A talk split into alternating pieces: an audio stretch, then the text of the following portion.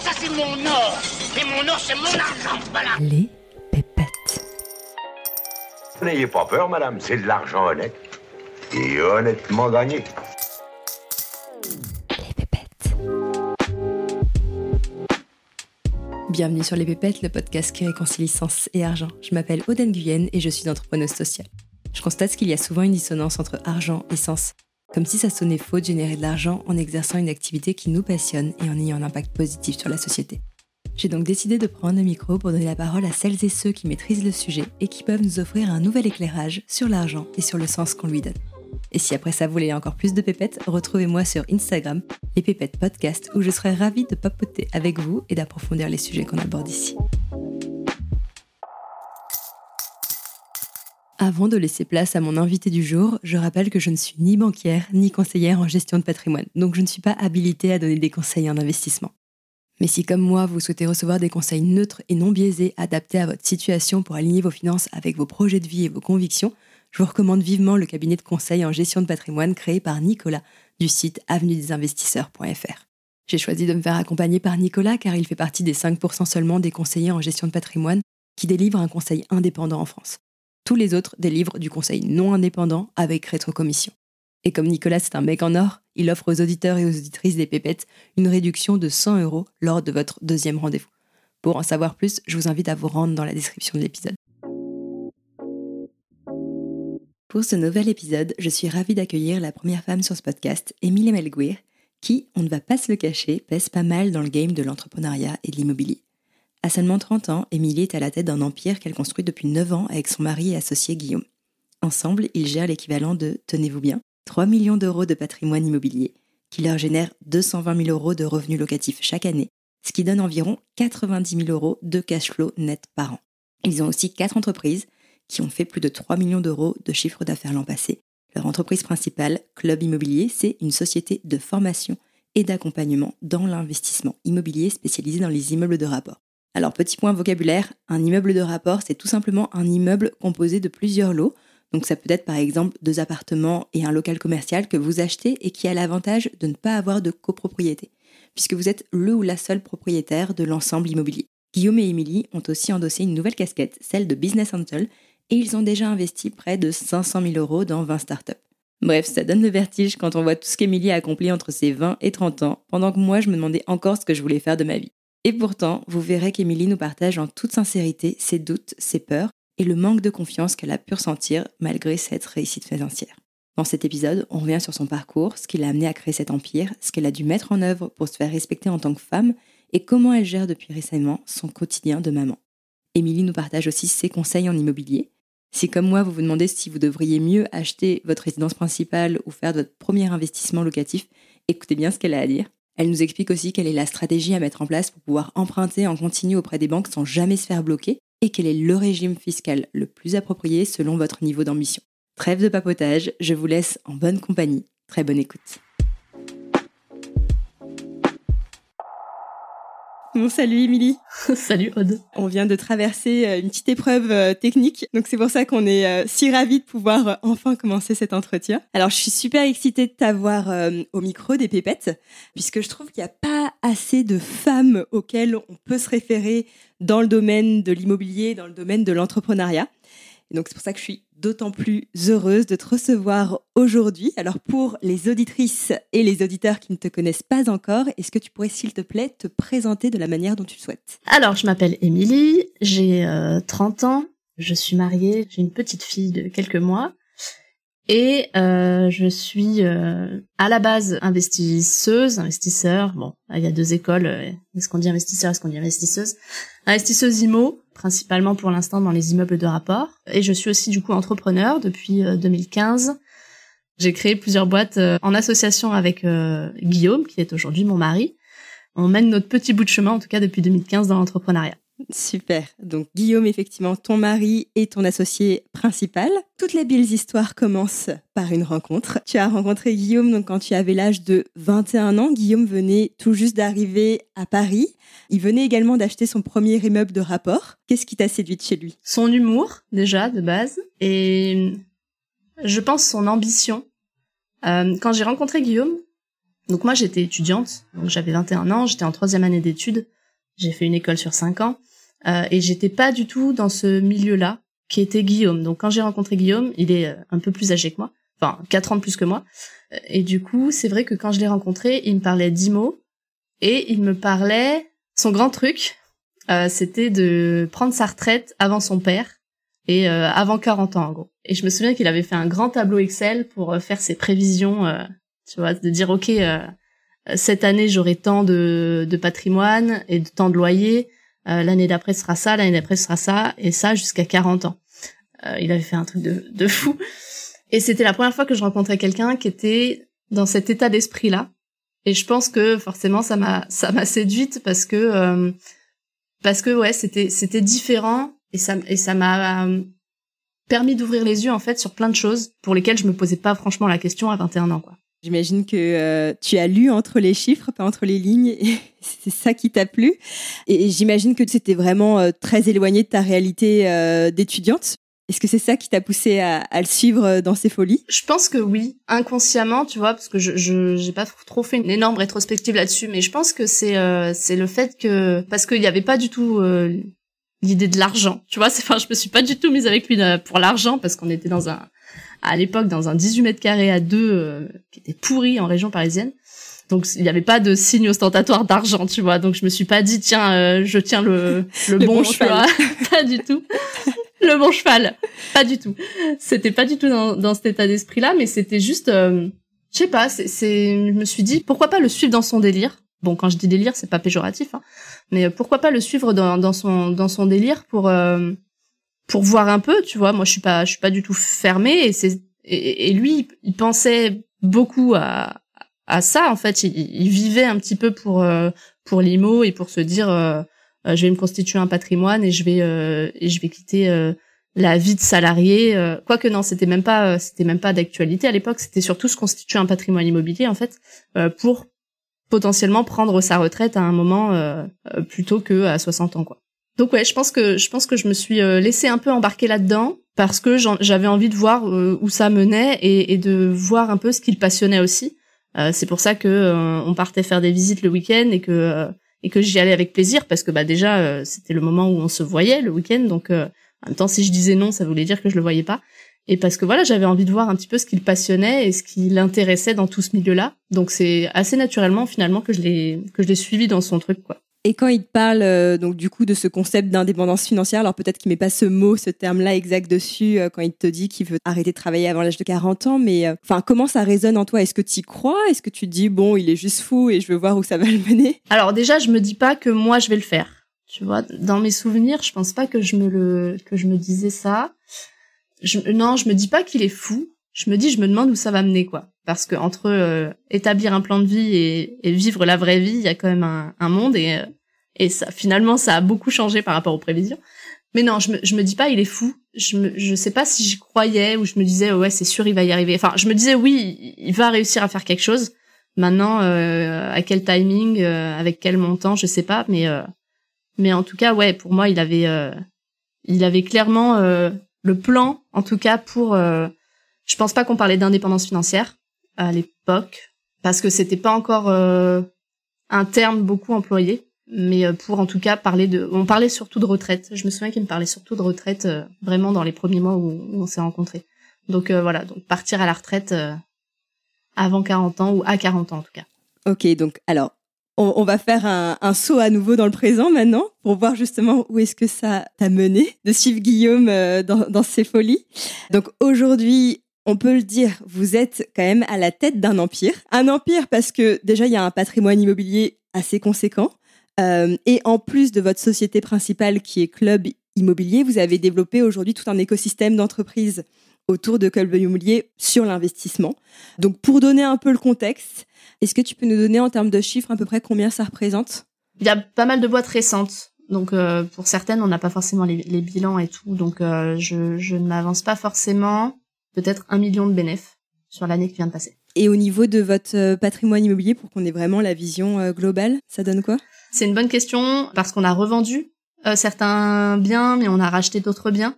Mais euh, en gros, euh, on doit être sur du sur à peu près du 3 millions de patrimoine brut et on doit être sur à peu près du 800 000 de patrimoine net. Ce que je vais te demander n'appelle vraiment à aucun jugement de ma part.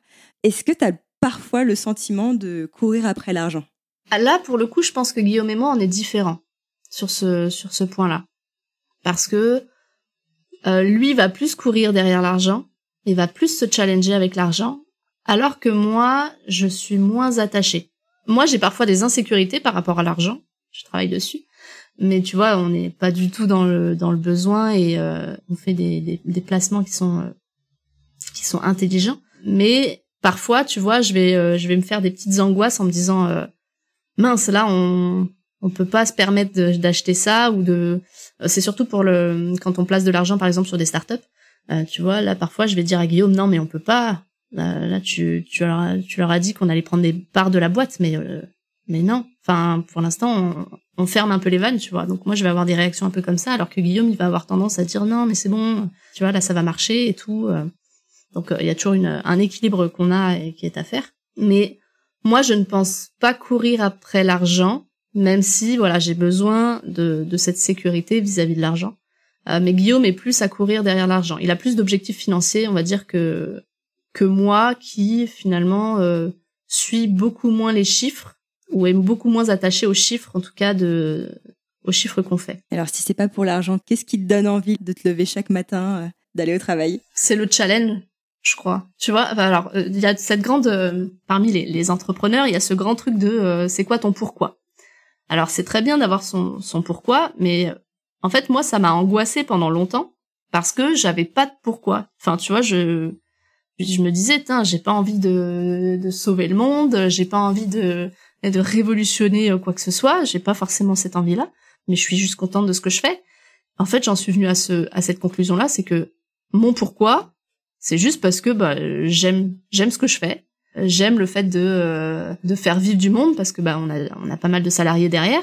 Ce qui me fait me lever tous les matins, c'est juste que je suis contente euh, euh, d'aller au bureau, de faire ce que je fais et de faire avancer un petit peu le, le, business et de et de pouvoir aider les gens. par exemple, la formation. Alors la formation a pas forcément bonne presse chez chez certains, mais mais nous, je sais qu'on a on a changé des des vies grâce à nos formations. On a des retours et des, et des témoignages de ça et, et je suis juste trop heureuse quand, quand je lis un commentaire ou quand j'entends quelqu'un qui, qui nous remercie parce que euh, parce que ça lui a permis de, de découvrir des choses ou d'investir dans des immeubles ou de ou de changer un peu de vie, changer de quotidien quoi.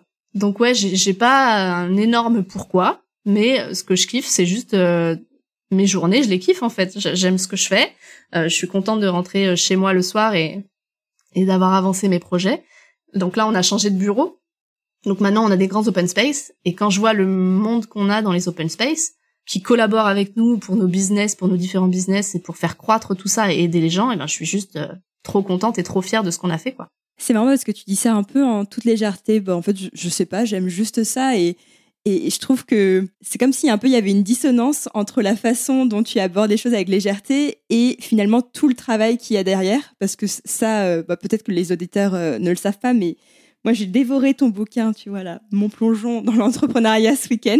Et j'ai vu quand même que votre vie, elle était pas facile, quoi. Donc, quand tu me dis c'est du kiff au quotidien, euh, c'est aussi beaucoup d'heures de travail, c'est aussi beaucoup de soirées sacrifiées, beaucoup de week-ends de vacances sacrifiés. Quand on lit ça, ça, ça fait pas non plus hyper rêver. Moi, je me suis dit, bah tiens, est-ce qu'ils sont pas finalement en train un peu de vivre en différé? Donc, je sais aussi que vous faites beaucoup la, promotion un peu du plaisir différé. Donc, l'idée, c'est de ce n'est pas de jouir de la vie tout de suite et plutôt de d'accepter de faire quelques sacrifices pour ensuite pouvoir vivre pleinement une fois qu'on a atteint un certain niveau de richesse, un certain niveau de patrimoine. Moi, ce que j'ai ressenti, c'est que ça t'avait vraiment touché euh, ce que tes parents ont pu gagner au moment de leur retraite. La pension qu'ils recevaient n'était pas à la hauteur justement du labeur, du travail. Euh, ta mère était infirmière et donc c'est sûr que c'est un métier euh, difficile où il y a beaucoup de sacrifices et finalement la pension qu'elle a reçue était quand même relativement maigre par rapport euh, à toutes ces années de travail.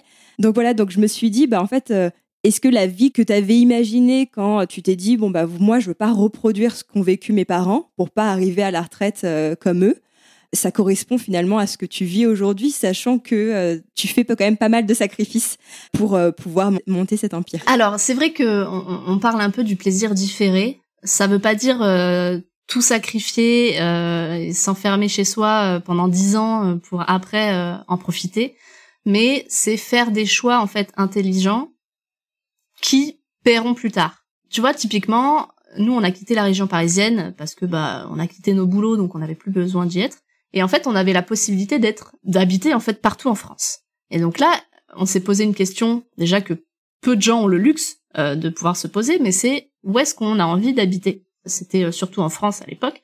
Et là en fait on s'est on a fait un choix qui je pense était un choix euh, de raison puisque on est allé s'installer dans un endroit où on avait pas mal d'investissements immobiliers à nous et où l'immobilier était pas cher.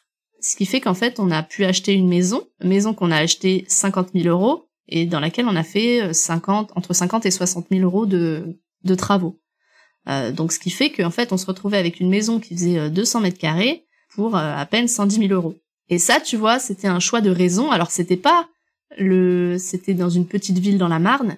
C'était pas un choix de tu vois, on s'est pas dit waouh, c'est notre destination de rêve. On a toujours rêvé d'habiter là-bas. Non.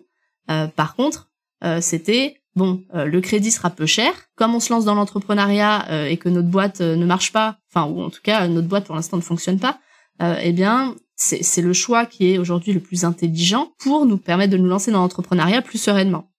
Et donc on y a habité trois ans.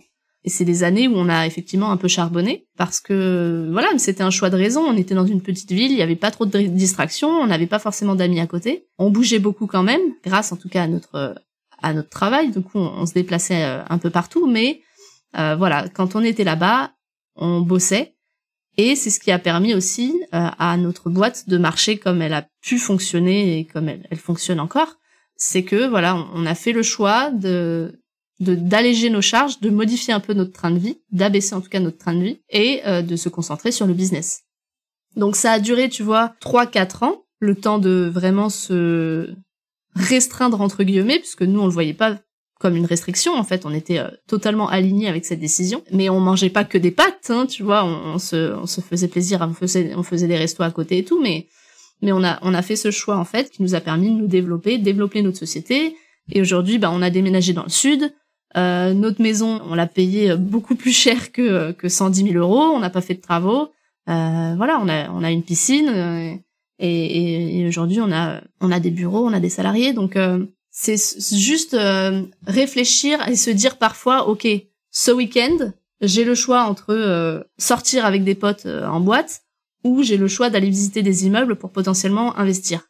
Eh ben nous, on a fait le choix pendant pas mal de week-ends mais de ne pas sortir en boîte, mais d'aller chercher des immeubles. Et aujourd'hui, ça fait que ça fait qu'on en est là aujourd'hui. Donc euh, donc c'est juste ce plaisir, tu vois, différé de se dire ok, des fois, tu fais des choix qui sont pas forcément les choix de tout le monde.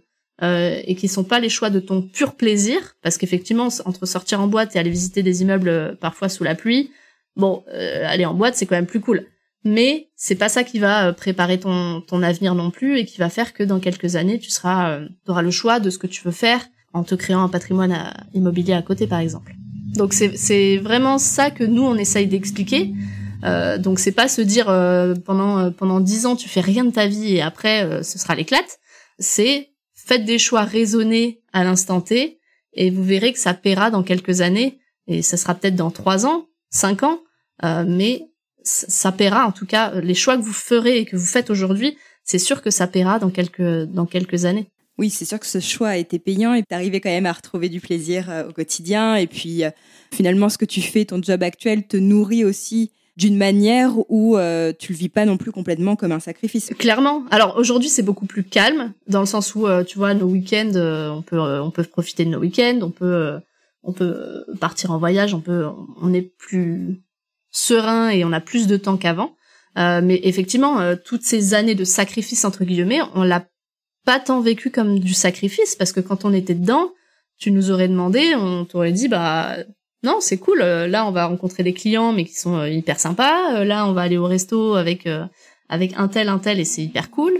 je pense que les gens de l'extérieur peuvent dire purée quelle vie de merde, mais mais nous de l'intérieur on l'a pas vécu comme ça et on savait pourquoi on le faisait et on était ouais comme je te dis alignés avec ça et en fait ce qui fait que c'était pour nous pas du plaisir différé c'est juste que on était content de faire ce qu'on faisait à l'époque et on savait que ça allait en plus nous apporter quelque chose dans les années à venir quoi. Est-ce qu'à un moment donné vous envisagez de lever le pied ou finalement euh, tu penses que vous allez continuer encore longtemps comme ça? Non, on, on, on, va lever le pied. On a déjà un peu levé le pied parce que parce que je te dis, avant on bossait 7 jours sur 7, on prenait zéro euh, jour de vacances. Aujourd'hui, on prend, euh, enfin en tout cas moi, on a on n'a pas la même façon de travailler avec Guillaume, mais euh, mais moi je me prends pratiquement tous les week-ends, à peu d'exceptions près. Des fois je bosse un peu, mais c'est c'est dans des bonnes conditions, tu vois, c'est au bord de la piscine ou c'est à la terrasse d'un café, donc j'ai même pas l'impression que c'est du boulot. Donc lever le pied, oui. Après, après on est on aime ce qu'on fait, donc et on a levé le pied aussi. Tu, tu vois, alors euh, j'en ai vite fait euh, parler au début, mais on a eu un, bébé il y a quelques mois. Félicitations pour ça d'ailleurs. Merci. Et ça nous a obligés en fait euh, à lever un peu le pied. Ce qu'on voulait aussi, tu vois, c'était de se dire on se, on travaille dur tant que on n'a pas d'enfants, tant que on n'a pas de contraintes comme ça, pour que le jour où on aura des enfants, eh bien, on puisse avoir le choix, tu vois, avoir le choix de se dire euh, est-ce qu'on lève le pied, est-ce qu'on lève pas le pied, euh, voilà. Et, ce choix-là a, dû arriver. Je me suis dit, et c'est pour ça que d'ailleurs euh, elle est, elle est pas à la crèche ou elle est pas gardée par une nounou ou quoi, c'est que je me suis dit je veux pouvoir expérimenter, tu vois, la vie de maman et de, prendre des décisions après, de me dire ok, est-ce que j'aime, enfin, est-ce que j'aime ça, est-ce que j'apprécie de faire ça toute la journée et du coup bah j'ai envie de vraiment lever le pied pour pouvoir m'occuper de ma fille? Est-ce que finalement euh, j'ai envie vraiment de reprendre le travail et du coup euh, ben je vais la faire garder euh, pour pour reprendre le travail? Donc tu vois, j'avais envie vraiment de me laisser la possibilité de me dire qu'est-ce que je fais Comment je vais vivre en fait cette cette maternité, ce nouveau rôle que je ne connaissais pas du tout et et, et je savais pas comment j'allais le le vivre non plus. Personnellement, moi j'ai pas mal levé le pied du coup, enfin tout est relatif je pense que lever le pied, euh, j'ai pas la même notion que que d'autres, mais euh, mais du coup j'ai ralenti vraiment l'activité euh, à partir de quoi huit mois et demi de grossesse, je pense. j'ai commencé à lever un peu le pied et finalement j'ai eu envie de de retravailler assez rapidement après mon accouchement, mais tout en étant light et tout en ayant ma fille à côté et, et c'est elle qui, qui, qui passait en, en premier. Donc pour, pour nous, on a un peu levé le pied déjà. En fait, euh, aujourd'hui, euh, concrètement, c'est euh, tous les soirs, on se dit, ok, est-ce que tu as des rendez-vous demain? Est-ce que t'as pas de rendez-vous demain? Est-ce que tu as besoin d'aller au bureau? Est-ce que t'as pas besoin? Là, par exemple, moi, j'avais besoin d'aller au bureau pour enregistrer ce podcast. Donc, tout simplement, Guillaume, il a dit, ok, ben moi, je reste à la maison. Je garde Emma et, et comme ça, toi, t'es libre et tu peux et tu peux bosser sans souci du bureau. Parfois c'est l'inverse, parfois Guillaume a besoin d'aller au bureau, donc on fait l'inverse, c'est moi qui garde Emma à la maison. Parfois on a tous les deux besoin d'être au bureau, donc ben on l'emmène avec nous et on la met sur un tapis euh, euh, dans nos bureaux. Et parfois on est tous les deux à la maison et, euh, et on gère comme ça. Et quand je suis à la maison avec avec Emma, et ben tout simplement, voilà, dès qu'elle dort ou dès qu'elle joue calmement sur son tapis, tout simplement, moi je, je peux je peux bosser pendant les temps morts euh, et euh, quand elle réclame, euh, quand elle pleure quoi, ben moi je suis là pour m'en occuper. Et si j'arrive pas à boucler tout le travail que je que j'avais envie de boucler, ben des fois ça m'arrive de travailler le soir jusqu'à 21h, 22h, 23h parfois pour avancer ce que je ce que j'ai pas réussi à avancer dans la journée. Donc voilà, donc j'ai j'ai je me fais toujours des to-do list. Tu vois, ça je travaille beaucoup avec des to-do list. Et je me dis OK, qu'est-ce qu'il faut vraiment que je fasse aujourd'hui? Je me fais une liste et je me mets les trucs les plus importants. Il euh, y a des trucs qui seront moins importants et si je les fais pas aujourd'hui, bah c'est pas grave. Mais il y a des choses qu'il faut vraiment que je fasse aujourd'hui parce que bah j'ai euh, des timings à respecter, j'ai des délais où je me suis engagée par rapport à à certaines personnes. Et du coup ben je m'organise pour euh, pour gérer ça comme je comme je peux. Et et ouais si ça veut dire travailler pendant qu'elle dort le soir et ben et ben je travaille pendant qu'elle dort le soir et, de toute façon elle passe en premier donc quand elle pleure quand elle pleure moi je suis je suis là pour elle donc donc aujourd'hui, c'est ça, tu vois, mon quotidien. Donc c'est un peu sportif, mais euh, mais c'est aujourd'hui comme ça qu'on a trouvé notre équilibre. Euh, on va la faire garder, je pense, euh, dans les mois qui viennent, parce que on a aussi euh, du boulot à avancer et, euh, et, des projets à venir qui sont euh, qui sont très intéressants et je pense que ça lui permettra d'être de se sociabiliser un peu mais en tout cas on l'a accompagné pendant ces premiers mois ça en fait une petite fille hyper éveillée qui a déjà vécu des, des, séminaires des, des entretiens d'embauche des réunions enfin bref elle a déjà vécu pas mal de choses et c'est chouette quoi au final. J'imagine qu'elle est pas trop compliquée parce que ça a l'air simple quand tu décris ça. Moi, ce qu'on m'a dit, c'est tu verras, Aude, quand tu auras des enfants, euh, on dit quand il dort, tu travailles, mais en fait, quand il dort, bah, t'en profites pour dormir, quoi, et rattraper tes heures de sommeil en retard. C'est plus ça l'image que j'en ai. on, a la chance, il est vrai. Alors, elle est, elle est parfois pas toujours évidente la journée, puisqu'à des fois, elle pleure beaucoup, euh, voilà, elle commence à faire ses dents et tout, donc c'est pas toujours simple. Mais par contre, on a une, énorme chance, c'est que la nuit, elle dort. Depuis ces deux, trois mois, elle nous fait quand même des nuits qui sont assez sympas aussi. Alors moi j'ai fait le choix de de ne pas allaiter, euh, ce qui fait qu'en fait Guillaume pouvait prendre la relève aussi la nuit. Donc en fait on se partageait les nuits. Une fois c'était euh, Guillaume qui se levait, une fois c'était moi. Et ce qui fait que en fait on n'était pas trop crevés. Et en fait on a pu euh, continuer à travailler et on n'avait pas ce, enfin tu vois on n'a jamais fait de sieste ou pratiquement pas depuis qu'elle est née parce que on s'est organisé de sorte que l'un ou l'autre puisse dormir et, et puis assurer aussi parce que ben on est conscient que de toute façon il y a des collaborateurs derrière et qu'on peut pas juste leur dire bah attends là je fais une sieste et euh, et, on s'appelle après tu vois. Donc euh, donc on s'est on s'est organisé aussi comme ça et on a la chance quand même d'avoir une petite fille qui dort bien qui, qui est cool quand même la nuit. Voilà alors moi, la raison pour laquelle euh, je vous ai contacté, c'est parce qu'on rencontrait une problématique avec mon conjoint. Je pense que quand on s'intéresse à l'immobilier, qu'on a à peu près nos âges, donc autour de 30 ans, une des premières questions qu'on peut être amené à se poser, c'est est-ce que j'achète ma résidence principale ou est-ce que je fais un investissement locatif? Pour moi, c'était pas si facile de répondre à cette question.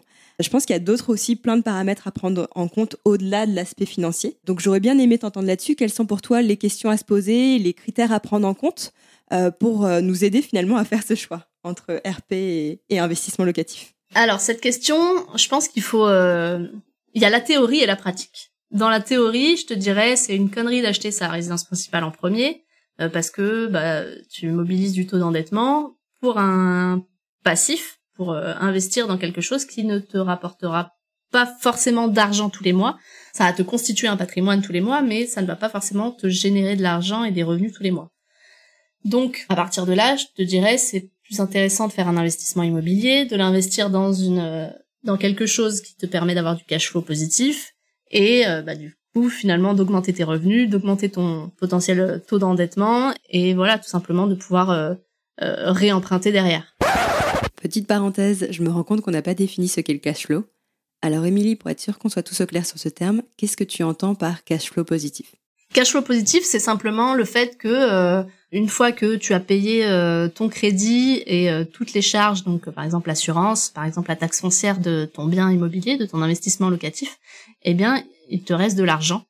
Euh, voilà, donc c'est simplement ça, la cash flow, cash flow positif, qui est contraire au cash flow négatif. Le cash flow négatif, c'est simplement, tu vas avoir le, loyer de ton de ton locataire euh, qui va te permettre de payer euh, certaines certaines choses, donc encore une fois, hein, la taxe foncière, l'assurance, le, le, crédit, etc. Mais ça ne suffira pas pour couvrir toutes ces dépenses et c'est toi qui vas devoir sortir de l'épargne personnelle pour pouvoir combler toutes ces toutes ces charges là.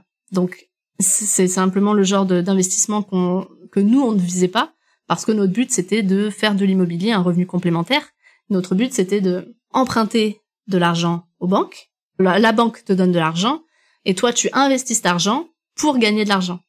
Donc en fait l'idée c'était que euh, gagner de l'argent euh, c'était de gagner de l'argent via le levier de la banque, le, levier de la dette bancaire, euh, mais sans mettre de l'argent à toi quoi. Donc c'était ça notre but et c'est ça en fait. Et tous nos investissements aujourd'hui sont à sont à cash flow positif et nous nous rapportent en tout cas de l'argent euh, chaque mois. Super, merci pour cette clarification. Je te laisse reprendre notre discussion. Ça c'est dans la théorie et euh, et, et c'était valable il y a euh, encore quelques années. Maintenant, les banques, après, suite à la, à la, pandémie notamment, les banques, elles ont quand même changé un petit peu de discours et c'est aujourd'hui un peu plus compliqué d'emprunter pour la première fois pour euh, un investissement locatif. Je dis pas que c'est impossible, euh, je dis juste que c'est quand même un petit peu plus compliqué qu'avant. Et donc voilà, c'est quelque chose qui est à, à réfléchir. Alors si vraiment c'est un point bloquant pour les banques, déjà, donc, faut faire bien sûr plusieurs banques pour avoir le discours de plusieurs banques par rapport à ça. Mais si c'est vraiment un point bloquant pour les banques, pourquoi éventuellement ne pas acheter une résidence principale mais peu cher dans l'idéal, tu vois, pour maximiser ou en tout cas minimiser euh, son, taux d'endettement et, pouvoir repartir sur, un investissement euh, immobilier euh, locatif derrière pour pour se générer des des revenus. Donc c'est vraiment en fonction de la situation de chacun et en fonction des banquiers qu'on rencontre. Enfin voilà, le, le, choix de raison, moi je dirais, partez sur de l'investissement immobilier locatif.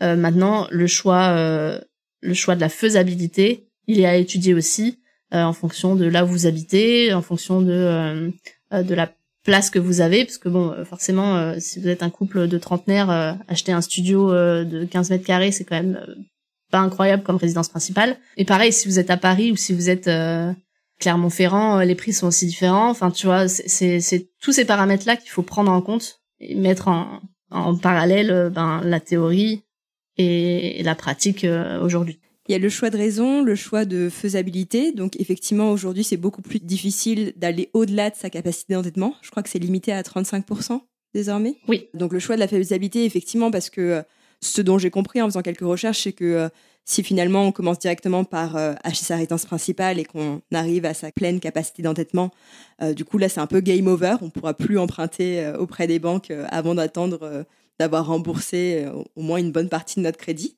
Mais il y a aussi le, plus le choix lié à euh, même au-delà de l'envie, est-ce que j'ai vraiment les épaules pour euh, pour faire de l'investissement locatif? Enfin, j'ai l'impression quand même que c'est pas fait pour tout le monde euh, l'investissement locatif. Moi, j'ai rencontré mes, mes, premières galères lors de la rénovation d'un appartement et, et, je me suis dit après ça, en fait, je suis pas faite pour ça quoi. Je pense que tout le monde peut le faire. Maintenant, il y a des caractères qui prendront plus à cœur les choses que d'autres. Et c'est compliqué. Hein. Moi, moi, mes premiers investissements quand il y a des travaux à faire, effectivement, tu as affaire à des à des entrepreneurs, c'est pas c'est pas toujours simple de les gérer. Tu as affaire à des locataires, c'est pas toujours simple de les gérer. C'est un métier à part entière qui est pas évident, mais je pense que beaucoup de gens peuvent le, le faire. Maintenant, effectivement, avec le avec les années, moi, j'ai réussi à prendre du recul parce qu'au début, euh, voilà, il y a il y a, y a le locataire qui euh, qui, qui t'envoie des textos ou des, euh, j'ai des souvenirs qui me reviennent là euh, de moments euh, où t'es pas bien et, euh, et le locataire il te dit par texto je m'en vais mais j'emporte toute la cuisine avec moi enfin ou des trucs comme ça. Et là tu dors pas de la nuit parce que tu dis putain qu'est-ce qui s'est passé tu te poses trop de questions et ça te et ça te stresse quoi. Et au bout d'un moment t'apprends à lâcher prise et à te dire ok c'est pas très grave enfin c'est qu'une histoire entre guillemets d'argent c'est facile, euh, peut-être euh, les gens vont se dire que c'est facile de dire ça dans ma situation, mais des fois tu te dis juste, ok, là c'est juste, euh, ce sera résolu par l'argent. S'il faut que je change la serrure ou s'il faut que j'appelle quelqu'un pour débarrasser des affaires, bon ben c'est tout. Je paierai et ça me paiera la tranquillité. Et, et des fois t'arrives à te détacher des problèmes et c'est là où, où ça fait du bien parce que tu peux enfin redormir tu prends moins un cœur, tu t'engueules moins avec les locataires aussi par téléphone parce que le mec il, se, moque de toi. Enfin, donc je pense que beaucoup de gens le peuvent le faire, mais pour certaines personnes, il faut un peu de temps pour avoir le recul, pour mieux le vivre et, tout simplement pour euh, ouais pour, moins prendre toutes les choses à cœur et du coup euh, et du coup se prendre la tête avec ça. Et je pense que tu es peut-être dans ce dans ce schéma là de pour l'instant tu te prends la tête parce que euh, c'est c'est pas évident à gérer, hein, c'est clair mais euh, voilà, peut-être que dans plusieurs années, tu réfléchiras à ça et tu diras purée, en fait, euh, en fait, c'est pas grave, euh, tout est relatif. Lui, c'est un connard, mais en même temps, il est plus malheureux que moi. Moi, j'ai un toit sur ma tête, j'ai à manger, et voilà. Et c'est, je pense que c'est lui le plus malheureux dans l'histoire parce qu'il peut pas payer son loyer, parce que finalement, il a pas de thunes et parce que et parce que il est dans une situation de vie en tout cas qui est, qui est, qui est pas évidente, quoi. Donc euh, voilà, tout est une histoire, je pense, de, relativiser un petit peu les choses et de, du coup prendre du recul et mieux vivre les situations qu'on peut rencontrer. Ouais, je pense que c'est vraiment ça la clé d'arriver à bah, lâcher prise, à prendre du recul et à remettre donc comme tu dis les choses en perspective. Mais quand même, moi sur mon sur ce premier chantier, je l'ai je l'ai très mal vécu et je me suis même demandé donc j'étais le seul à, à gérer ce chantier euh, donc euh, c'est un secret pas personne, comme toi, on est des femmes euh, autour de la trentaine. Et je me suis quand même fait cette réflexion est-ce que euh, finalement, est-ce que ça, se passe si mal avec les artisans euh, parce que j'ai une posture de débutante et qu'ils ont très bien compris qu'ils avaient le pouvoir et, du coup ils en profitent? Ou est-ce que c'est parce que aussi, bah, de part de ma condition féminine, j'ai plus de mal à me faire respecter, à être prise au sérieux? Ah, Je pense qu'il y a plusieurs facteurs. Euh, effectivement, t'es jeune, t'es une femme, et donc quand tu vas donner des leçons entre guillemets ou des ordres entre guillemets à un mec de, de 50 balais, que tu fais ça depuis depuis, depuis, 40 ans, enfin plus de 30 ans, ça peut être compliqué, ça peut être euh, compliqué pour son ego. Euh, donc c'est pas toujours simple de s'imposer et c'est vrai comme des fois tu sais pas, des fois tu sais, enfin il te demande de faire un choix mais tu sais pas ce que ça entraîne comme conséquence, tu sais pas euh, quel coût, tu sais pas et donc c'est pas toujours simple. Euh, dans ce cas-là, je pense qu'il faut surtout poser des questions. Euh, ils aiment bien quand aussi on leur pose des questions et qu'on, tu vois, qu'ils peuvent ils peuvent nous montrer que que eux ils s'y connaissent. Donc des fois ça flatte un peu leur leur ego et, ils sont à l'aise là-dedans. Donc des fois, ne pas hésiter à dire, ben, je sais pas, qu'est-ce que ça veut dire? Finalement, moi, je connais pas forcément ce jargon. Voilà. Donc c'est pas toujours simple parce que euh, il faut savoir s'imposer. Ouais, il faut savoir s'imposer tout en étant ferme, tout en ne les braquant pas. Euh, voilà. Mais moi, moi, je sais que euh, y a un, à un moment, je gérais un chantier et quand j'écrivais moi des mails avec mon nom, ça ça faisait rien et donc à la fin je signais avec euh, le nom de Guillaume pour avoir des réponses et pour que ça fasse avancer les choses tu vois ça c'est malheureusement une réalité maintenant il y a aussi je pense beaucoup d'hommes qui ne feraient pas mieux sur un chantier dans le sens où les artisans euh, ben dans tous les cas c'est compliqué euh, de les gérer c'est compliqué il faut souvent les relancer il faut surveiller ce qu'ils font être une femme ça implique des choses et je pense que ça nous dessert auprès de certains artisans. Euh, maintenant, je pense que tous les artisans ne sont pas forcément que axés là-dessus et qu'en en fait, ils sont juste euh, compliqués à gérer, quelle que soit la personne en fait qui essaie de les gérer, quoi. Quand même, tu vois, pour en arriver au point de prendre le nom de Guillaume pour te faire euh, un peu plus respecter, alors qu'on est quand même au 21e siècle, c'est quand même assez choquant, je trouve. ah mais clairement, et ça me rendait folle, mais mais mais juste j'ai aucun pouvoir là-dessus. Euh, mais oui, on en est au 21e siècle et il y a encore des gens qui font ça. Maintenant, je peux pas généraliser parce que euh, je suis pas tombée sur beaucoup de personnes qui étaient comme ça, tu vois. Ils étaient loin d'être tous comme ça et finalement il y avait des artisans euh, très sympas et avec qui ça s'est très bien passé. Donc donc voilà, je suis pas tombée sur beaucoup de, de, de personnes comme ça, mais et heureusement.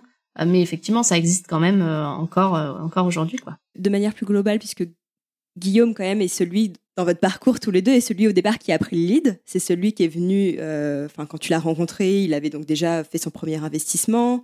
Pendant deux ans, il a enchaîné les investissements de son côté. Toi, tu l'as aidé parce qu'à ce moment-là, tu étais encore étudiante, donc tu ne pouvais pas euh, prendre part dans ces investissements immobiliers. Euh, là, tu me dis que, que tu t'es retrouvé à devoir prendre son nom pour t'adresser à, cet artisan. Est-ce qu'il n'y a pas un moment où aussi tu as, eu envie de de te dissocier de Guillaume et t'as pas ressenti le besoin de vouloir prendre ta place, de montrer aux autres finalement que tu pouvais euh, mener autant la barque euh, que Guillaume? Euh, ouais, j'ai ressenti un peu ce truc-là, mais en même temps, j'avais ce, ce syndrome de l'imposteur, à justement à me dire oui, mais c'est quand même grâce à Guillaume que je suis là et que et que sans lui, j'en serais pas là. Tu vois, ça c'est un sentiment que purée, je n'ai pas souvent dit ça. ça c'est un sentiment que j'ai beaucoup eu quand on a commencé mais je me sentais vraiment pas légitime et même au début club immobilier c'était surtout Guillaume euh, effectivement qui était euh, qui était mis en avant mais ouais je je me sentais pas du tout légitime moi pour me mettre en avant parce que j'avais peur que on me dise euh, mais elle elle est je sais pas tu vois. Donc c'était sur l'IMO. Donc elle elle est forte en IMO alors qu'en vrai je me sentais pas du tout au niveau. Et puis au final au bout de quelques années j'ai quand même je me suis je me suis formée, j'ai fait euh, j'ai géré plusieurs euh, plusieurs chantiers, plusieurs biens, ce qui fait que au final j'avais toutes les compétences en fait pour euh, pour parler aux gens d'IMO et pour leur donner des conseils ou en tout cas les les aiguiller sur sur certaines infos, sur certains domaines de l'IMO. Et du coup, à un moment effectivement, je me suis dit bon, je suis toujours dans son ombre et je sais pas si ça me va ou pas.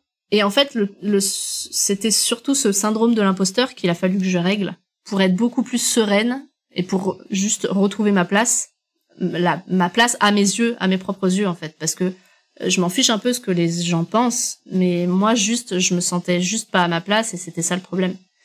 Et puis, euh, puis voilà. Et puis à force de discussion, à force de, de, de parler avec des gens, à force de participer à des événements, et en fait, je me suis rendu compte qu'en fait, j'avais toute ma place, qu'il y a des sujets que finalement dans l'IMO, je maîtrisais mieux que Guillaume, et que, et que voilà, ça se passait euh, finalement bien, et que, et que j'avais une expérience là-dedans, que je pouvais apporter des choses aux gens, et, et du coup, en fait, c'est ça qui a réglé le problème entre guillemets, euh, en me disant, ok, en fait, euh, je suis pas dans l'ombre, je suis certes moins visible sur euh, les réseaux et tout, mais c'est parce que aussi euh, j'ai un rôle. Alors bon, là, je dérive un peu sur l'entrepreneuriat, mais mais tu vois, j'ai un rôle qui se voit moins parce que moi, je suis beaucoup derrière mon je suis beaucoup en fait derrière mon écran à, gérer l'administratif, à, à, gérer la compta, à gérer tout plein de soucis sur des logiciels au quotidien avec les équipes. Alors que Guillaume, euh, il aura parfois, il aura parfois un rôle qui sera plus visible, par exemple sur les réseaux sociaux, sur les lives, les webinaires ou des choses comme ça. Donc ouais, moi j'ai surtout réglé ce problème de l'imposteur qui me, qui commençait à prendre beaucoup de place. Voilà, actuellement je suis alignée en tout cas euh, certes parfois moins visible, mais euh, mais je suis alignée avec ce que je suis et, et, et, avec ce que et avec ce que ce que je fais. Et dans l'entrepreneuriat, ça m'a suivi hein, ce syndrome de l'imposteur parce que pendant longtemps, je me disais purée, euh, est-ce que je suis vraiment faite pour être entrepreneur? Est-ce que voilà Et voilà. Et finalement, quand tu arrives à la conclusion que en même temps Guillaume, il a beaucoup d'idées, mais en même temps sans moi, il les aurait pas exécutées. Bon bah finalement, on est un duo qui est que tu peux pas dissocié ou en tout cas qui a permis de lancer tout ça. Et donc j'ai totalement ma place dans ce dans ce milieu-là quoi. Je pense que les femmes sont en général plus susceptibles d'être victimes de ce syndrome de l'imposteur, peut-être parce qu'on a aussi moins confiance en nous. J'imagine que c'est aussi ce qui participe aux inégalités euh, entre hommes et femmes.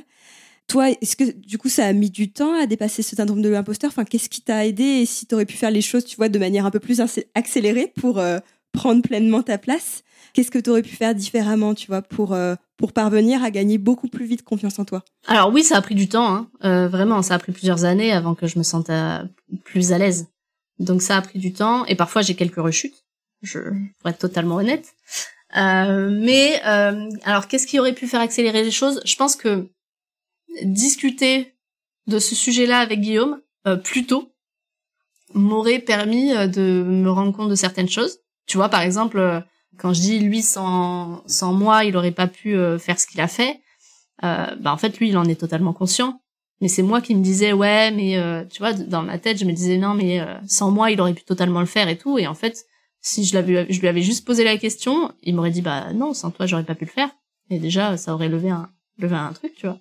Donc la communication m'aurait permis de, de passer plus vite ce, ce truc-là. Et je pense que c'est surtout ça en fait je pense que ouais parler avec euh, bah, là pour le coup c'est pas mon mari mais euh, c'est en tant qu'associé. Parler avec mon associé m'aurait permis de simplement me dire bon bah ouais en fait on est on est on est une équipe et, et tout ça c'est grâce à nous deux et, et, je pense que ça aurait pu il fallait que ça fasse son chemin dans ma tête euh, mais ça aurait pu du coup faire son chemin un petit peu plus vite et j'aurais plus apprécié certains moments je pense en, en me disant ça et en, et en sachant surtout ça donc j'ai bien compris que c'était à travers le regard de Guillaume que ça aurait pu euh, t'aider à, gagner en confiance. Je me pose plusieurs questions, mais est-ce que c'était finalement le seul regard qui comptait euh, ou est-ce que tu avais même ce sentiment, je sais pas, quand, tu, quand vous montez sur scène, quand vous faites des conférences, est-ce qu'une fois que tu avais, euh, tu sentais que tu avais finalement mis, mis, les choses au clair avec Guillaume et que tu avais du coup son soutien et que tu étais aussi importante que lui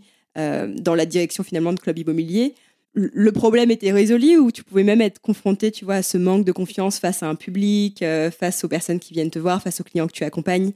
Euh, Je pense que c'était surtout son son regard parce qu'en fait, quand je parlais euh, effectivement euh, lors des lors des séminaires ou, des présentations qu'on a faites et quand tu descends de scène et qu'il y a plein de gens qui viennent te voir pour te poser des questions, tu te sens bien dans ce rôle en fait.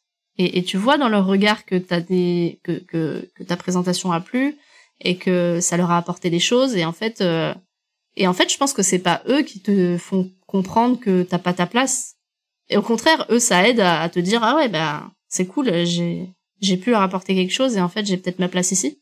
Donc euh, je pense que c'est vraiment déjà euh, principalement hein, dans ma tête.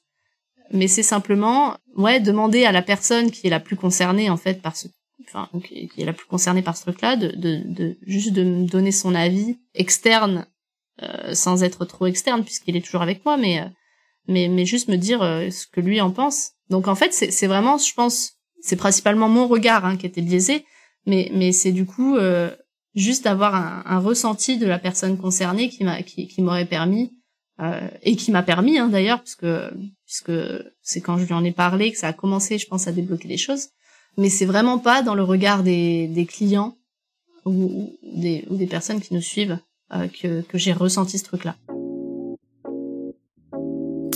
parlons stratégie immobilière alors, si je résume, votre stratégie immobilière, c'est d'investir donc dans des zones rurales. Vous conseillez en général des villes d'au moins 1500 habitants partout en France, aucune limite euh, géographique au sein de la métropole, à moins de 2200 euros du mètre carré, et sur des immeubles de rapport, donc qui vont offrir un rendement minimum. Donc vous, vous conseillez de viser plutôt entre 8,5-9% net, donc net de taxes foncières, de frais de notaire, en faisant de la location longue durée. Est-ce que c'est bien ça? Ouais, ça, c'est ça. C'est vrai que nous, c'est notre, ça a été notre stratégie en tout cas à l'époque.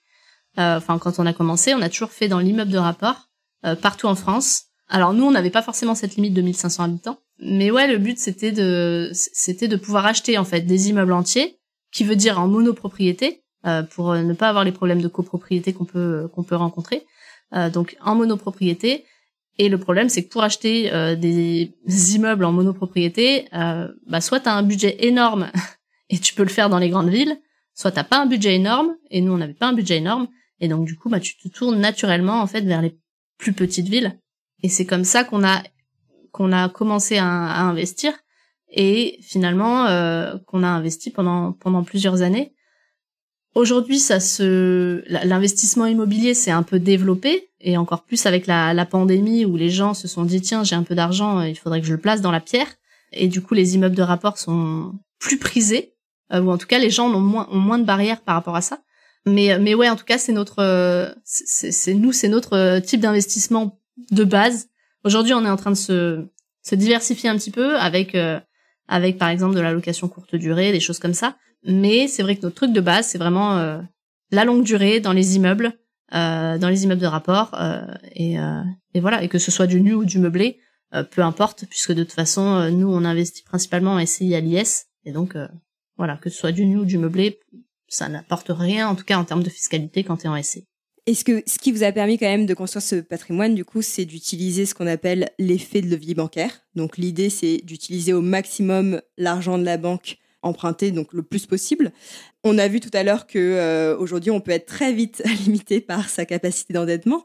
Euh, donc finalement, bah, quand, quand, on commence de zéro, euh, quelles sont les différentes étapes par lesquelles passer? Et surtout, qu'est-ce qu'on doit faire pour pouvoir s'endetter de manière continue auprès des banques sans jamais se faire bloquer par les banques? Qu'est-ce qu'on doit anticiper? Bah, faut surtout bien étudier le projet, euh, bien étudier les les rentrées d'argent hein, que qu'on va avoir euh, grâce aux investissements qui sont faits, euh, et donc bien sûr ne pas faire d'investissement, par exemple à cash flow négatif, ce qui du coup viendrait dégrader en tout cas les revenus et donc dégrader le taux le taux d'endettement taux d'endettement il faut aussi bien travailler sur sa stratégie. Par exemple, euh, il y a encore quelques banques qui acceptent euh, plus facilement les investissements en SCI, euh, puisque ça, alors chez certaines banques, pas toutes, hein, mais chez certaines banques, le fait d'investir en SCI peut permettre de sortir des normes HCSF qui sont qui sont appliquées. Donc il y a aussi ce truc-là à prendre en compte éventuellement et à se dire bon bah peut-être que c'est intéressant de monter une SCI et de prévoir cet investissement en SCI tout simplement pour pouvoir réemprunter. Ça c'est ça c'est possible. Et après, il faut se dire que ok, euh, euh, bah concrètement pour euh, améliorer mon taux d'endettement, bah, j'ai deux possibilités. Soit je augmente, soit j'augmente mes revenus. Donc ça peut passer par je travaille un peu le week-end, ou je fais des heures sup, ou, ou, j'en sais rien, ou je trouve un moyen de gagner plus, ou même via les investissements, ou, je fais de la LCD, ou je fais euh, je sais pas, où je fais, euh, je trouve une stratégie ou de la coloc ou je sais pas quoi qui me permet d'augmenter un peu mon cash flow. Euh, soit c'est de baisser ses charges. Ça aussi, tu vois, il y a beaucoup de gens en fait, je pense, qui ne se rendent pas compte du montant qu'ils dépensent chaque mois. Et finalement, ils dépensent beaucoup. Et tu vas leur demander, ok, mais dans quoi tu dépenses ton argent? Et en fait, ils vont dire, bah, je sais pas trop. Donc en fait, c'est sur et ça, c'est hyper important, c'est de se dire, ok, je vais faire juste le point de mes finances mensuelles et qu'est-ce que je dépense et qu'est-ce que j'arrive finalement à mettre de côté. Et, des fois, il y a des grosses surprises. Et des fois, tu vois, moi, j'ai des, j'ai des conversations avec des avec des, des gens de la communauté de ma communauté ou, ou des ou des clients, tu vois, qui disent ouais, ben moi, je touche 4500 euros par mois, ce qui est très bien comme comme comme revenu mensuel euh, par, par, un salaire, tu vois. Et cette personne me dit mais euh, mais j'ai euh, j'ai tant d'épargne, je sais plus combien c'était, mais j'ai je sais pas 30 000 euros d'épargne. Et là, tu t'en viens à dire bah ok, ça fait quelques années que tu bosses et que tu gagnes 4500 euros par mois, mais tu n'as que entre guillemets 30 000 euros de côté. Il y a, y, a, y a un truc qui va pas dans ton calcul en fait. Et je pense que tu devrais faire le point parce que il y a peut-être de l'argent bah, que tu dépenses sans en être conscient et que finalement tu mets moins de côté que ce que tu penses. Et euh, des fois, cette personne se... Voilà, c'est un cas concret. Hein, cette personne me dit effectivement, euh, je vais faire le point parce que parce que entre guillemets, c'est un peu bizarre. Euh, de, c'est un peu bizarre. Et, et, et on a une et, voilà, on reparle quelques semaines après et dit effectivement, il y a des trucs qui vont pas parce que je dépense trop, je sais pas, en shopping ou parce que euh, je dépense trop en nourriture parce que je fais pas attention, parce que je fais des restos euh, que je commande euh, sur Uber Eats tous les deux jours. tu vois, et, et, je pense que ça c'est hyper important que chacun se dise ok combien je gagne par mois, mais combien je dépense aussi, parce que l'épargne aussi est hyper importante dans le dossier bancaire. Et forcément, si tu vas voir le banquier et que tu dis bah moi j'ai 10 000 euros d'épargne, mais je veux faire un emprunt de 300 000 euros, euh, ou si tu arrives avec euh, 70 000 euros d'épargne en disant je veux faire un emprunt à, 60, à, 300 000 euros, eh ben t'es pas reçu pareil et forcément le banquier il aura plus envie de, de se battre pour ton pour ton dossier si t'as 70 000 euros de côté et que tu peux mettre euh, éventuellement 10 000 ou 20 000 euros d'apport euh, sur le dossier si jamais c'est demandé quoi. Maintenant il y, y, a des règles qui sont plus précises auprès des banques. Il y a moyen de les contourner mais il y a il y a aussi des règles précises comme le taux d'endettement et, concrètement, voilà, soit tu augmentes tes revenus, soit tu baisses tes charges. Et si tu peux faire les deux, ben tant mieux parce que ton taux d'endettement euh, va largement baisser et tu vas pouvoir euh, euh, aller revoir le banquier en tout cas avec des billes quoi. Donc si je résume, première chose à faire, se constituer une, épargne. Donc ça veut dire potentiellement reprendre en main ses finances personnelles pour baisser ses charges et s'assurer d'avoir bah, le plus d'épargne possible. Deuxième chose, ça va être de travailler justement sur ses revenus. Peut-être que si on n'a pas suffisamment de revenus, mettre en place une sorte de stratégie d'augmentation de ses revenus. Et j'imagine que pour vous, c'est là où était intéressant finalement de monter en parallèle club immobilier quand vous avez, euh, quand vous avez quitté de votre job pour avoir une source de revenus euh, assez conséquente. Je te vois sourire. Est-ce que c'est parce que c'est décrié cette, cette manière de faire? Non, je souris parce que en fait dans les plans c'était ça. dans les plans, euh, c'était de... En fait, on a lancé Club Immobilier en parallèle de notre job. Et effectivement, c'était de se faire un complément de revenu avec Club Immo. Sauf qu'en fait, on n'a rien gagné pendant, je sais pas, deux ans ou trois ans de boîte. Donc en fait, euh, à la base, euh, j'aurais pu te dire, ouais, c'était le but, c'était de se faire un petit complément de revenu. Et sauf qu'en fait, on a on a rien gagné parce qu'on est voilà, on a fait plein d'erreurs au début qui font que notre boîte elle marchait pas du tout et que et qu'au final, euh, ça nous a pas du tout euh, permis de faire des compléments de revenus. Mais, mais c'est par exemple ça, ouais, se créer une auto, une auto-entreprise pour, euh, pour faire des... Alors, je, je divague un peu, mais, mais, mais moi, j'ai rencontré quelqu'un qui, qui était un, petit jeune, en gros, et, et pour se faire de l'argent, et eh ben, il allait nettoyer des terrasses l'été, tu vois. Donc, il a acheté juste un karcher, et puis il allait proposer aux gens, bonjour, est-ce que je peux nettoyer votre terrasse? Oui, et eh ben, et eh ben, il faisait ça de ses week-ends et au final, il s'est, il s'est constitué une petite épargne là-dessus, tu vois. Donc je dis pas à tout le monde d'aller, euh, aller nettoyer des terrasses, mais il y a toujours des petits moyens à trouver pour se constituer un peu d'épargne ou pour euh, augmenter un peu ses revenus. Alors oui, ça va vous demander plus de temps. Bien sûr, ça va pas être euh, sans rien faire et, en restant dans le canapé, mais parfois ça peut, ça peut payer et c'est tout, et c'est tout con quoi. Ou tiens, je vais aider ma voisine qui a 80 ans à, à juste tondre sa pelouse contre un petit billet euh, c'est tout bête, mais euh, mais des fois ça peut euh, ça peut permettre de de se constituer un peu d'épargne et en tout cas d'augmenter un, peu ses revenus et et il y a toujours des petites solutions à trouver. Donc donc ouais c'est c'est ça c'est ça qui, qui peut être intéressant. Mais ouais pour l'entrepreneuriat ça peut marcher.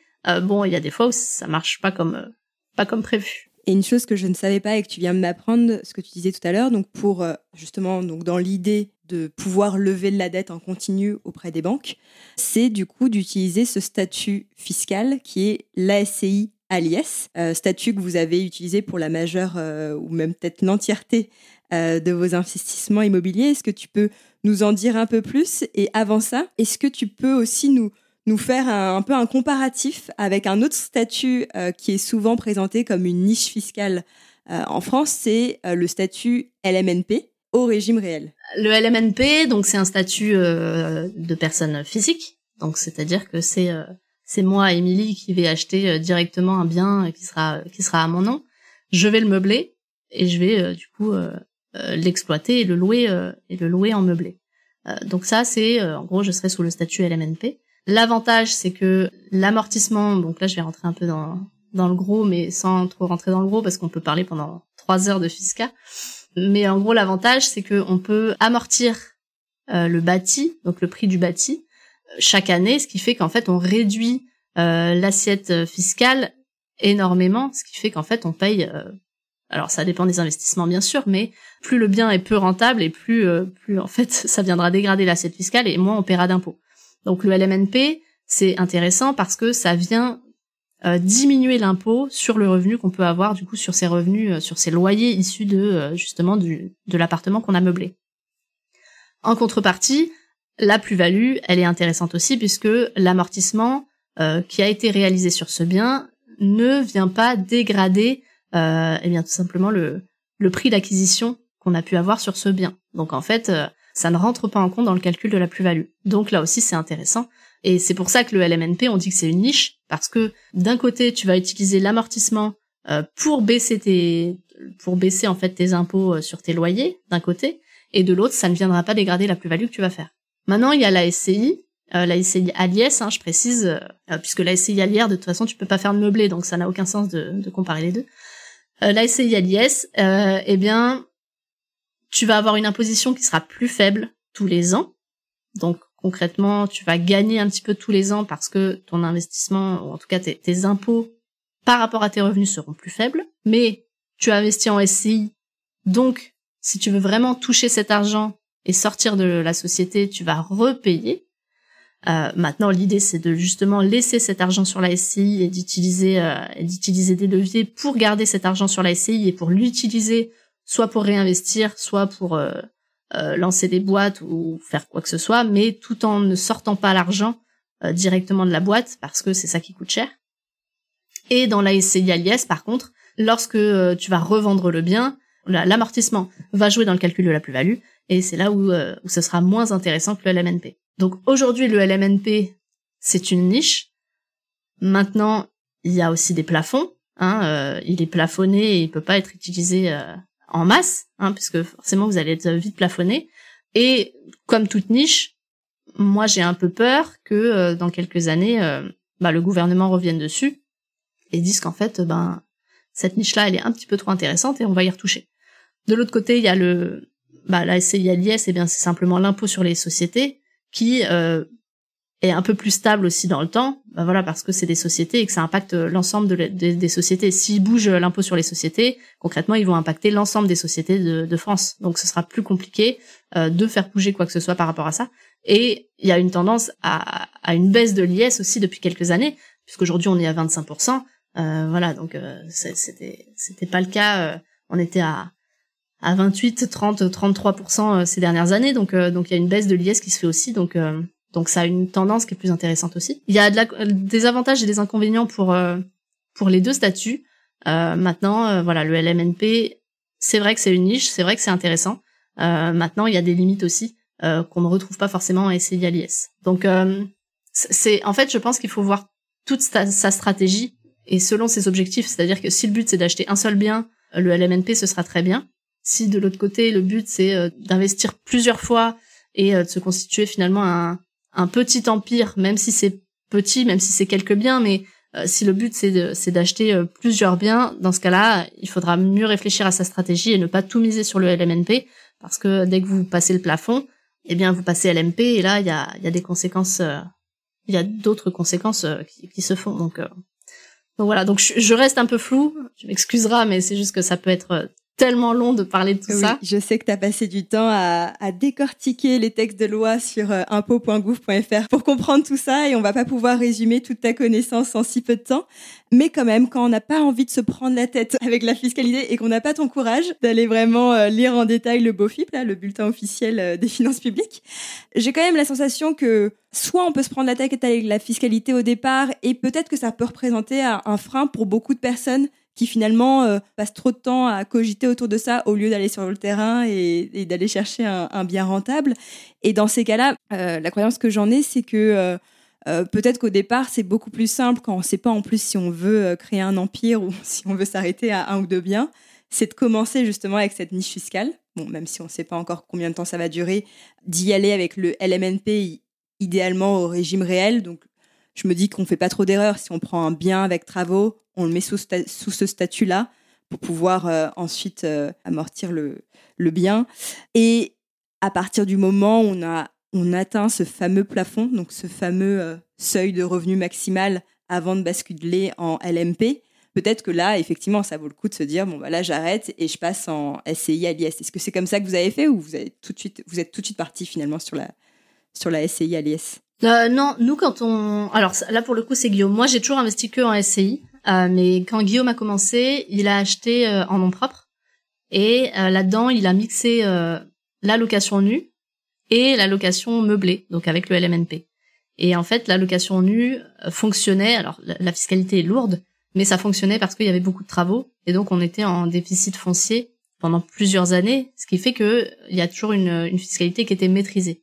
Le problème du déficit foncier, c'est que tu cours après les travaux parce qu'en fait le jour où, euh, où t'as plus de travaux ou en tout cas la totalité de tes travaux sont, sont passés en déficit, eh bien c'est là où tes revenus euh, ou en tout cas tes, tes impôts explosent et comme t'as pas envie t'as envie de retarder cette échéance, tu continues à acheter avec des travaux pour continuer à euh, déduire. Enfin bref, ça ça devient un cercle un peu un peu vicieux. Donc c'est pour ça que à partir d'un moment on n'a pas assez. alors déjà on était deux pour investir et donc la SCI c'est quand même mieux. Euh, sachant qu'à l'époque on n'était pas mariés, euh, on n'était rien, euh, on n'était ni, ni paxé ni mariés, donc donc c'était quand même plus plus un peu plus sécure. Et, et parce que finalement il y avait une vision derrière qui était plus importante. Donc c'est pour ça qu'on est passé à la SCI et pour l'inconvénient que peut avoir aussi le, le LMNP, c'est que la LMNP veut dire meubler et en fait tous les biens ne peuvent pas toujours être meublés. C'est-à-dire que quand tu as un T4, euh, le meublé, euh, bon, tu sais que euh, en fait ton locataire, il y a quand même de fortes chances pour qu'en fait il ait des meubles. Ils te disent ben ok c'est cool, mais moi je veux pas tous ces tous ces trucs là parce que j'en ai pas besoin. Et ça, ça peut arriver. soit ils, soit ils visitent pas parce que ça, ils veulent pas du meublé, donc les gens ne viennent pas. Soit ils viennent visiter, ils te disent bah ouais mais moi ça m'intéresse pas vos meubles, vous pouvez les, remporter, ok mais tu les stockes où? Ah, t'en sais rien. Donc donc il y a, y a, ce mini inconvénient aussi du LMNP qui fait que tu peux pas passer tout tout tous les biens eh bien tout simplement en, en meublé parce que des fois ça s'y prête euh, ça s'y prête pas complètement. En tout cas pour notre stratégie, euh, voilà, si tu achètes euh, dans, une grande ville un studio, bah là fonce sur le meublé. quand tu investis dans un immeuble entier dans une petite ville, proposer que du meublé, c'est pas toujours simple parce que les gens ne sont pas forcément habitués. il faut créer. Parfois il n'y a pas de meublé dans la ville, donc il faut créer un peu cette demande du meublé et ne miser que sur le meublé, c'est pas toujours simple. Ok, je comprends bien la, subtilité. Moi aussi, ce qui me fait peur dans l'immobilier, c'est que l'image que j'en ai, c'est que c'est un peu un monde de requins. Peut-être parce que c'est aussi un monde qui est encore euh, très masculin. Euh, on fait pas vraiment dans le sentiment. Euh, j'ai le sentiment aussi qu'on peut se fier à personne. Euh, on est vraiment là pour faire du business, de la renta, et ça se fait même parfois, voire même souvent, au détriment des personnes qui sont non sachantes dans ce domaine.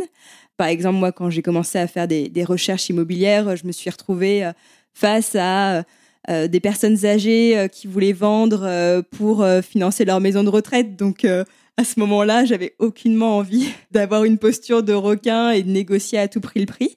Voilà, est-ce que c'est c'est quelque chose que, que tu as vécu? Quel est, quel est ton regard par rapport à ça? Alors oui, c'est un monde de requins. On va pas se mentir.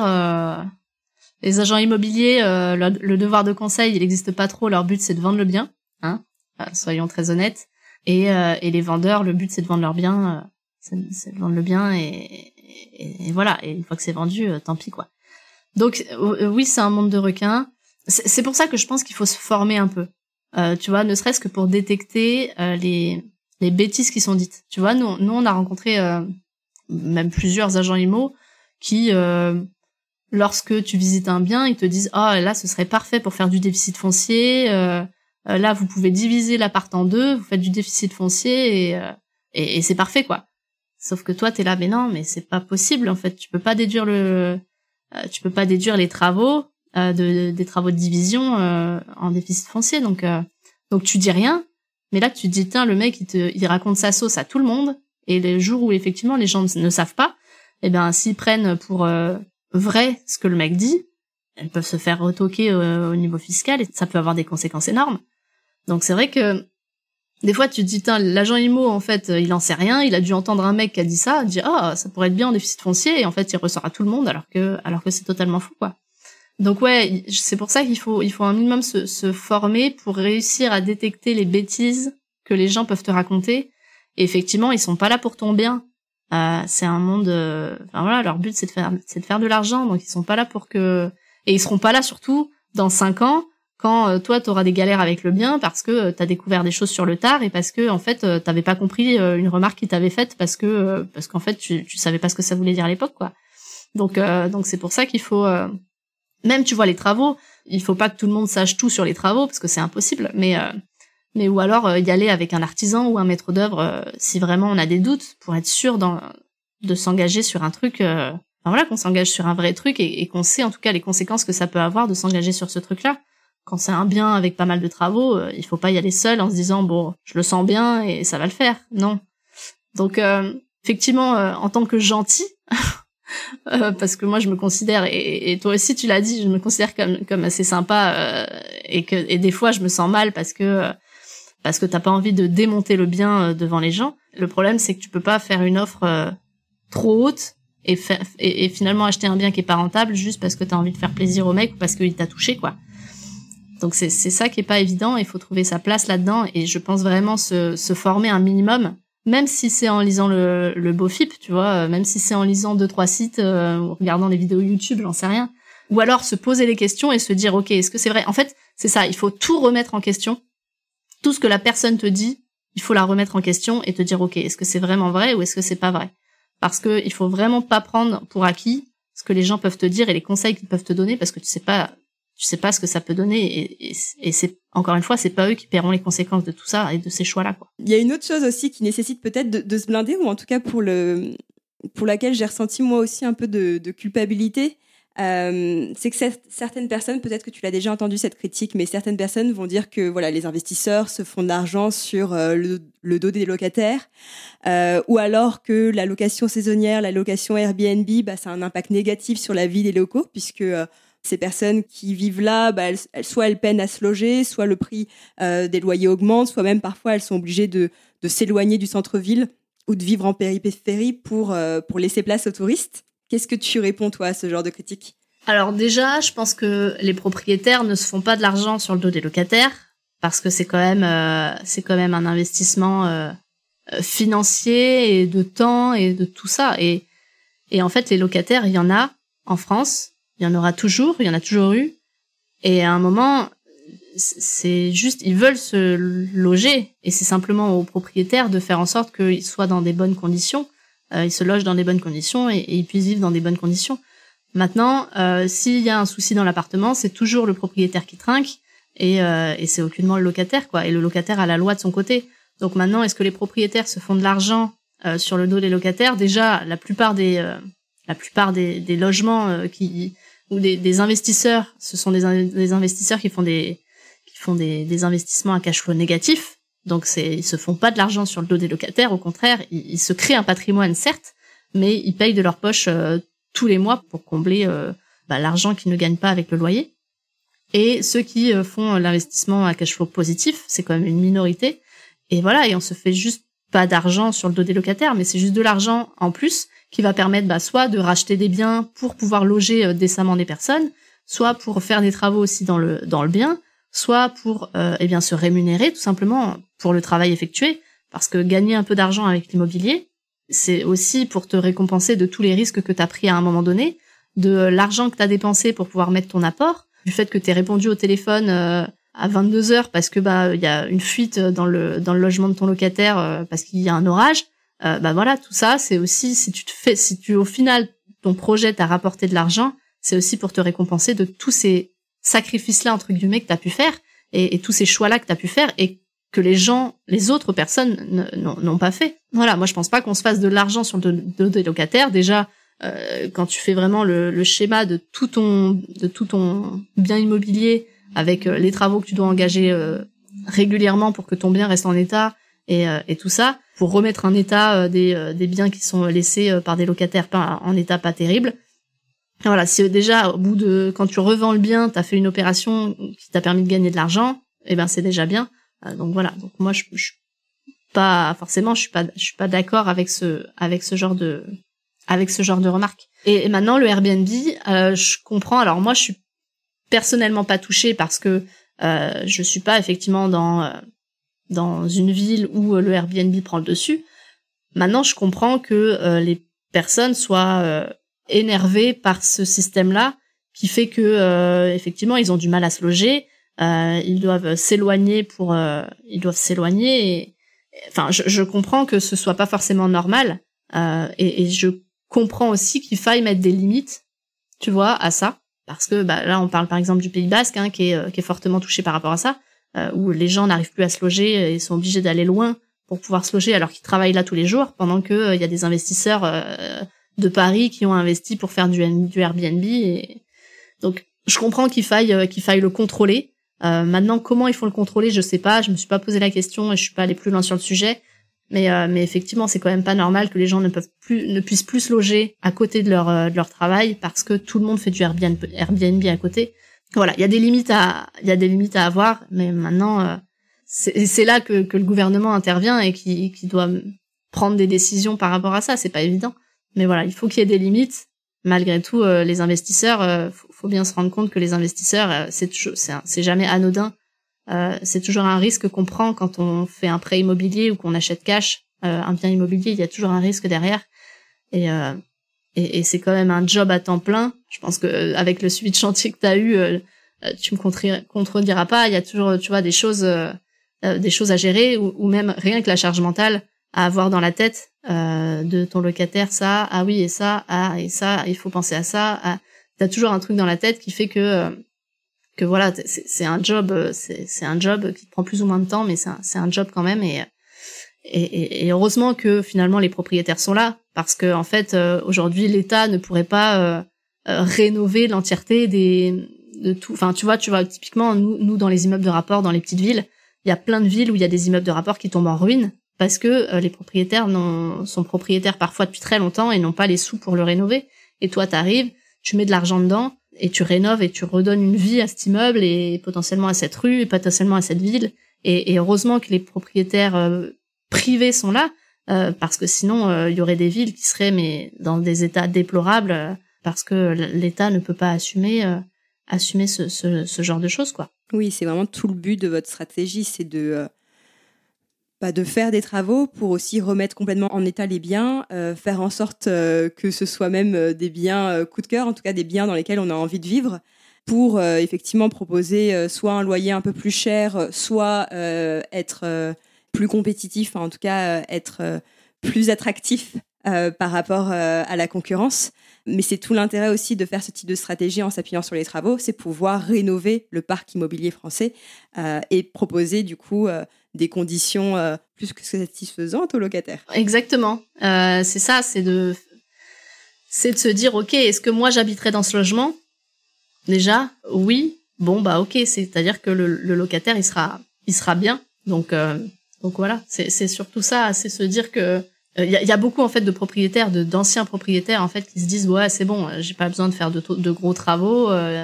les locataires c'est les locataires c'est bon, ils ont pas besoin d'un truc, d'un truc incroyable non plus à l'intérieur. Et c'est de prendre ça à contre-pied et de se dire non, euh, tu fais un truc sympa, euh, avec une déco un petit peu actuelle, et tu verras que même les locataires de la même ville, même s'ils n'avaient pas prévu de déménager, et eh ben s'ils voient aussi des apparts qui sont un peu mieux, euh, un peu plus sympas et ouais, qui sont dans la même ville et qui les éloignent pas forcément de leur boulot, et ben et même si ça les éloigne un peu de leur boulot, ils préféreront peut-être payer même euh, même si c'est un peu plus cher ou quoi, ils préfèrent peut-être payer plus cher mais être dans un environnement qui, qui leur plaît plutôt que dans un euh, plutôt que dans un appart euh, où il y a un lino, un vieux lino, il y a un papier peint qui date franchement et, et, où finalement c'est pas c'est c'est pas terrible quoi, il y a pas de cuisine, enfin tu vois, et ça il y en a encore beaucoup hein, des, des logements qui sont comme ça. Une autre question que j'avais envie de te poser, c'est que dans ton livre, tu écris que ton père est un modèle de réussite. Alors, je suis curieuse de connaître ta définition de la réussite. Qu'est-ce que c'est pour toi la réussite? Eh ben, c'est une très bonne question. Alors, ça dépend ce que c'est que la réussite, euh, si c'est la réussite financière ou quoi. Par exemple, la réussite financière, pour moi, c'est le fait de pouvoir dépenser de l'argent sans se poser la question de est-ce que j'ai de l'argent sur mon compte? Tu vois, par exemple, c'est faire les courses sans regarder les prix c'est se dire bah tiens on se fait un resto et on se pose même pas la question de euh, est-ce qu'il y a de l'argent sur le compte? C'est euh, c'est de dire purée euh, les pneus de la voiture il faut les changer. Et eh ben c'est pas grave. Ton frigo il tombe en rade. C'est pas grave. C'est je, j'ai l'argent pour et pas de souci quoi. Donc pour moi la réussite financière c'est ça. Maintenant après la réussite la réussite plus globale je pense que c'est juste arriver à être heureux que ce soit avec ou sans argent hein. pour moi l'argent a rien à voir avec on dit que l'argent fait le bonheur. Euh, enfin, non, l'argent ne fait pas le bonheur justement. Alors, il peut y contribuer à certains, sur certains points, euh, mais moi, je suis convaincue que, euh, effectivement, à partir du moment où tu as un peu d'argent, que, que tu en aies dix fois plus ou pas, ça ne changera rien à ton, au bonheur que tu éprouveras et, et, et, finalement à, à, ton état d'esprit. Je dis ça parce que nous, à l'époque, on avait beaucoup moins d'argent mais je suis pas sûre qu'on était moins heureux qu'aujourd'hui. On était dans une autre sphère, dans un autre environnement, et, c'était une vie différente par rapport à celle qu'on a aujourd'hui, parce qu'on a pas mal évolué. Mais on n'était pas moins heureux. Donc là, voilà, la réussite pour moi, c'est ça, c'est euh, c'est juste simplement être heureux au quotidien. Et, aujourd'hui, moi, je, je trouve que j'ai réussi, puisque au niveau familial, euh, j'ai un mari incroyable, j'ai une petite fille qui est qui est, bien trop belle et j'ai un boulot euh, que j'aime et, pour lequel je suis contente de me lever tous les matins. Donc euh, moi aujourd'hui, j'estime avoir euh, avoir réussi de mon propre point de vue.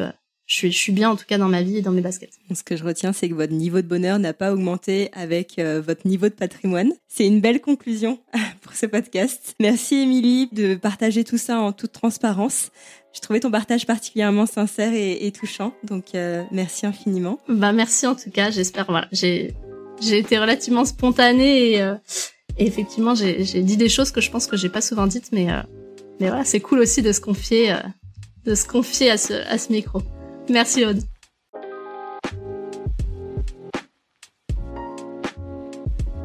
J'espère que vous avez autant apprécié que moi cet échange avec Émilie.